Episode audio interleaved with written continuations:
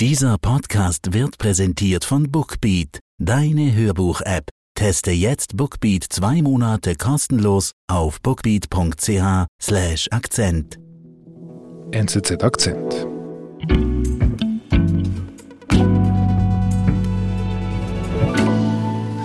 Den Akzent, den gibt es ja jetzt seit gut zwei Jahren. Ich habe nachgeschaut, wir haben fast 600 Folgen insgesamt produziert.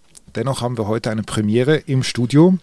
Noch nie stand ein NZZ-Journalist vor mir in Armeeuniform. Herzlich willkommen, Georg Kessler. Guten Tag. Georg, warum diese Uniform? Ich bin Milizoffizier der Schweizer Armee, hatte heute Morgen einen militärischen Termin Früher war das häufiger so, dass äh, die Milizoffiziere in ihren Uniformen herumspaziert sind. Heute ist das eher der Einzelfall. Mhm. Aber man darf es sagen, das Militärische bei dir, das spielt auch in deinem Beruf als Journalist bei uns in der Zeitung eine, eine große Rolle.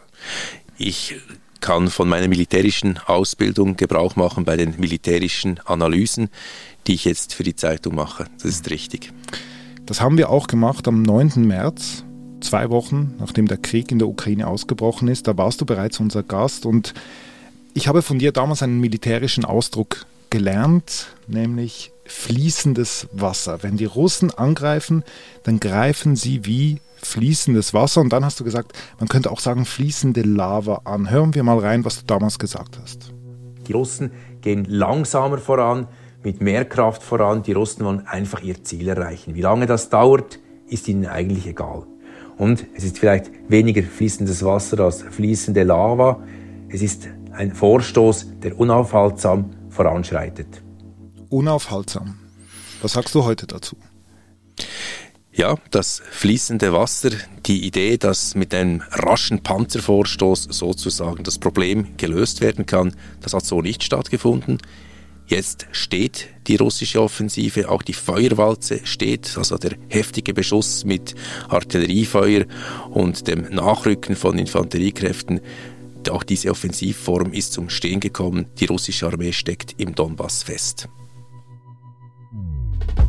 Das hätte sich vor einem halben Jahr niemand vorgestellt. Russland hat im Krieg Mühe, auch im Donbass. Wie es dazu kam und was das für die Ukraine bedeutet, das besprechen wir mit unserem NZZ Militär- und Sicherheitsexperten.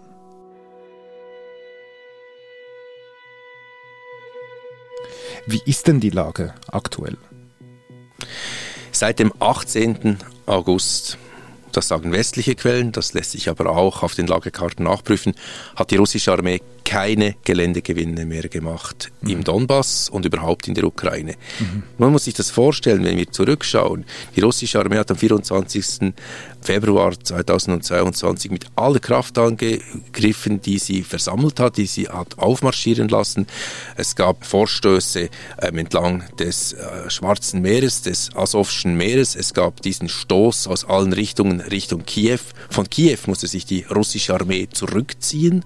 Man hat sich dann auf das Donbass, auf Gebiete dieser Separatistenrepubliken konzentriert, aber auch dort das Vorgehen der Russen ist nicht erfolgreich. Die russische Offensive steckt ganz offensichtlich fest. Mhm. Die Offensive ist zum Stehen gekommen. Woran liegt denn das? Liegt denn das jetzt, dass die Ukrainer so stark sind oder liegt das daran, dass die Russen so schwach sind? Ich glaube, es sind beide Faktoren, die eine Rolle spielen. Okay, dann lass uns mal die, die Ukrainer anschauen. Warum sind sie so stark? Die ukrainische Armee hat es jetzt im Gefecht geschafft, sich beispielsweise zu reorganisieren. Man muss sich vorstellen, dass im Donbass bei diesen Gefechten in den letzten Monaten und Wochen mhm. die russische Armee mit der sogenannten Feuerwalze, also mit dem Dauerbeschuss, dem artilleristischen Dauerbeschuss, diese ukrainische Armee wirklich hart getroffen hat. Also die schießen immer. Das ist ein Dauerbeschuss. Die äh, russische Artillerie ist im Faktor 10 der, äh, der ukrainischen überlegen. Da hat es genug Munition, genug Geschütze, es wird aus allen Rohren einfach gefeuert und zwar Flächenfeuer. Egal wo genau das trifft, wird einfach darauf losgefeuert. Mhm. Und das hat für die ukrainische Armee bedeutet, dass sie wirklich kaum mehr den Kopf aus den Unterständen hervorheben konnte, weil dauernd Beschuss war. Und trotzdem gelang es der ukrainischen Armee, die Versorgungswege immer offen zu halten. Also es konnten, konnte immer Nachschub reingeschickt werden an die Front. Es ist ihr gelungen, die Verwundeten immer zurückzunehmen, Truppen auszutauschen, also zu reorganisieren, um es militärisch zu sagen. Und deshalb ist die ukrainische Armee, hat sie auch nie wirklich Gelände richtig räumen müssen. Es gab Geländegewinne, einige Geländegewinne, für die russische Armee, aber es ist nie zum ganz großen Durchbruch gekommen. Okay, in anderen Worten, im Donbass können die Ukrainer ganz einfach die Stellung halten, trotz diesem permanenten Beschuss. Genau. Eine andere Situation ist eher im Südwesten der Ukraine festzustellen. Dort kämpft die ukrainische Armee auf Distanz. Es ist gelungen, die Truppen, die westlich des Dnipro liegen, quasi teilweise abzuschneiden vom Rest der besetzten Gebiete. Oder? Der Dnieper ist ein bis zu 500 äh, Meter breiter Strom mit Sumpfgebiet ringsherum und so. Mhm. Und es hat dort drei Brücken, die rübergehen, drei große Brücken. Und diese Verbindungen sind unterbrochen. Die Russen können ihre Truppen dort nur noch über sogenannte Pontonbrücken, also Behelfsbrücken, versorgen. Äh, das schwächt sie erheblich und es ist den Ukrainern gelungen, wirklich mit einem Kampf auf Distanz den Gegner in seiner Bewegung Bewegungsfreiheit einzuschränken und auch seine Rochade-Möglichkeiten einzuschränken und den Gegner wirklich zu schwächen.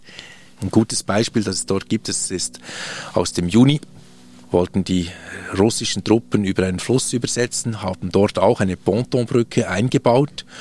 Die Ukrainer haben die nicht einfach vernichtet, damit äh, die Bewegung eingeschränkt ist, sondern haben gewartet, haben die Brücke gesehen, gewartet, bis ein russisches Bataillon auf diese Brücke zugefahren ist und haben dann die Brücke vernichtet, damit dieses Bataillon anhalten musste und haben mit einem zweiten Feuerschlag dann dieses Bataillon wirklich auch vernichtet. Mhm, das klingt immer sehr grausam, diese ja. militärische Sprache, aber das zeigt, wie effektiv die ukrainische Armee ist, wie gut sie sieht, wie schnell sie entscheiden kann und wie präzise sie wirken kann. Also das heißt, die sind auch technologisch überlegen. Die ukrainische Armee ist technologisch massiv überlegen. Sie wird seit 2014 vom Westen aufgerüstet.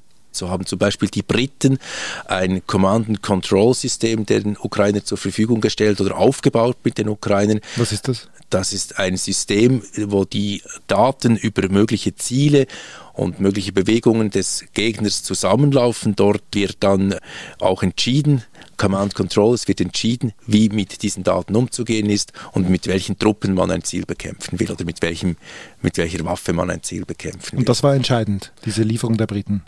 das scheint mir sehr entscheidend zu sein, weil Command Control, das ist das Herzstück einer militärischen Operation. Und da sind die Ukrainer massiv überlegen, auch in der Präzision sind sie überlegen. Jetzt kommen die westlichen Waffensysteme. Es sind nicht die Kampfpanzer, die man am Anfang gemeint hat, die dann entscheidend sein werden, sondern es sind die Artilleriesysteme die geliefert werden. Da ist eine, eine Feldhaubitze, die 777 M77 aus den USA entscheidend. Oder das HIMARS Raketenartilleriesystem, das ist entscheidend. Und das geht da auch nicht darum, dass man quasi das Schwermetall als Vorteil anschaut, diesen Werfer, diesen HIMARS Werfer, das ist nicht das Entscheidende, sondern es sind die Verknüpfungsmöglichkeiten dieses Werfers, wie er eben ans Command Control angebunden ist, wie er von den quasi Sensoren profitieren kann. Und was auch entscheidend ist, ist selbstverständlich die Munition, die sehr viel präziser ist im Wesentlichen bei den Ukrainern. Also alles in allem, das ganze System scheint intelligenter, moderner zu sein. Genau. Während die Ukraine mit der Technologie des 21. Jahrhunderts kämpft, kämpft die russische Armee mit der Taktik und der Technik quasi aus dem Zweiten Weltkrieg. Mhm. Das ist ein bisschen übertrieben formuliert, aber es zeigt den Gegensatz dieser beiden Armeen. Wir sind gleich zurück. Sommerzeit ist Hörbuchzeit und mit Bookbeat ist Hörbuchhören so leicht wie noch nie. Mit über 500.000 Titeln gibt es in der Bookbeat-App für jeden die passende Geschichte. Alle Hörbücher auf dem Smartphone oder Tablet unbegrenzt abrufbar, jederzeit. Mit dem Rabattcode Akzent können Hörerinnen und Hörer Bookbeat jetzt zwei Monate lang gratis testen auf bookbeat.ch slash Akzent.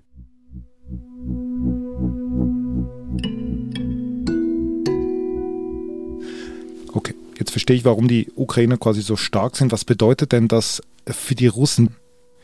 Es kommt darauf an, von welchem Frontabschnitt man spricht. Ganz dramatisch für die russische Armee ist die Situation selbstverständlich westlich des Dnipro, wo sie mehr oder weniger abgeschnitten ist. Die Versorgung findet nur noch über Pontonbrücken und über Fähren statt. Das macht es enorm schwierig, ähm, Verwundete rauszukriegen, Lebensmittel reinzukriegen, Treibstoff, Munition. Auch diese Pontonbrücken oder diese Fähren sind natürlich Ziele, worauf die ähm, ukrainische Armee feuert. Das äh, ist eine unangenehme Situation. Klar, der Raum ist relativ groß. Es ist noch keine Stalingrad-Situation wie die 6. Armee von, von General Paulus, aber es ist eine, eine, eine schwierige Situation. Also das heißt, die russische Armee ist mit dem eigenen Überleben und, und Verteidigen beschäftigt, statt wie eigentlich geplant anzugreifen. Genau. Die russische Front ist viel zu breit. Die reicht eigentlich vom Nordosten, von der Großstadt Kharkiv bis zur Mündung des Dnipro ins Schwarze Meer.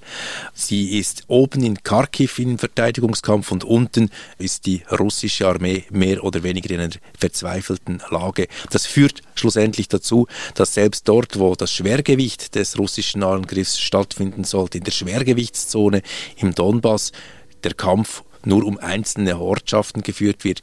Da gab es zum Beispiel äh, die Meldung über einen Durchbruch bei der Ortschaft Piski Anfang August. Das mhm klang nach einem großen Rückschlag für die ukrainische Armee. Das ist eine Ortschaft bei der Großstadt Donetsk, beim Flughafen von Donetsk, sehr umkämpft. Man befürchtete, dass dort die Verteidigungslinien durchbrochen worden seien, die ukrainischen durch die Russen.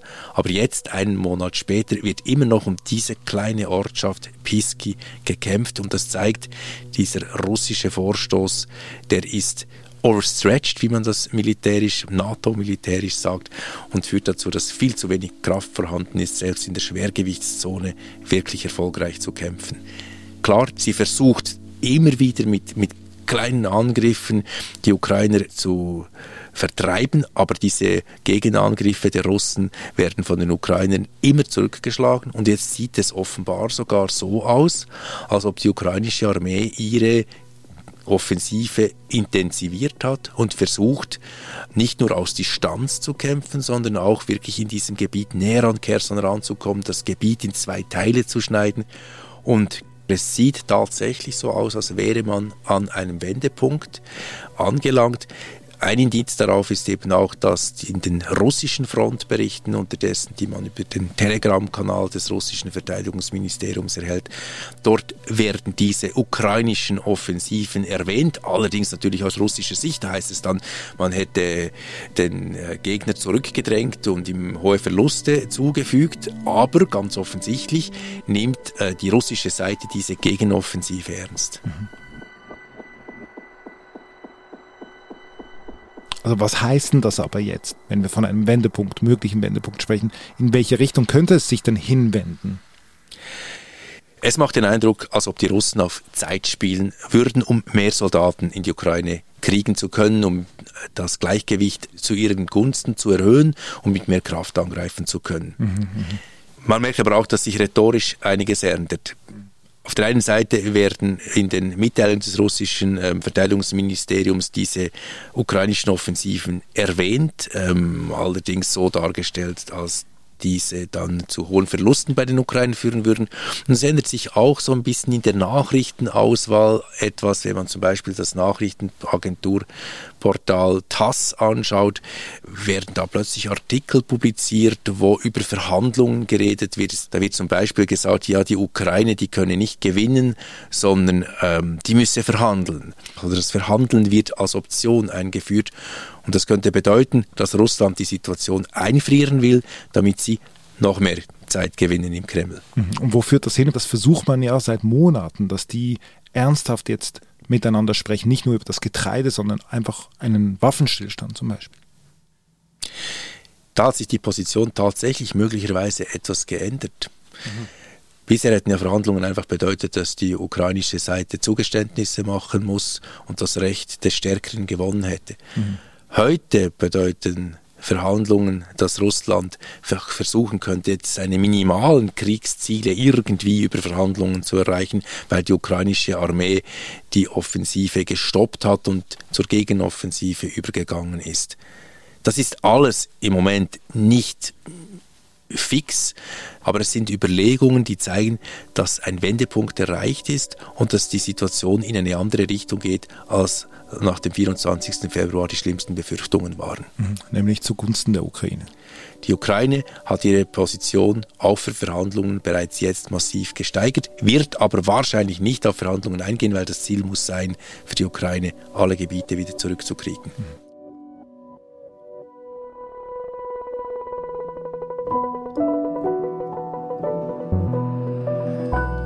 Vielen Dank für deinen Besuch bei uns im Studio. Hoffentlich das nächste Mal in friedlichen Zeiten.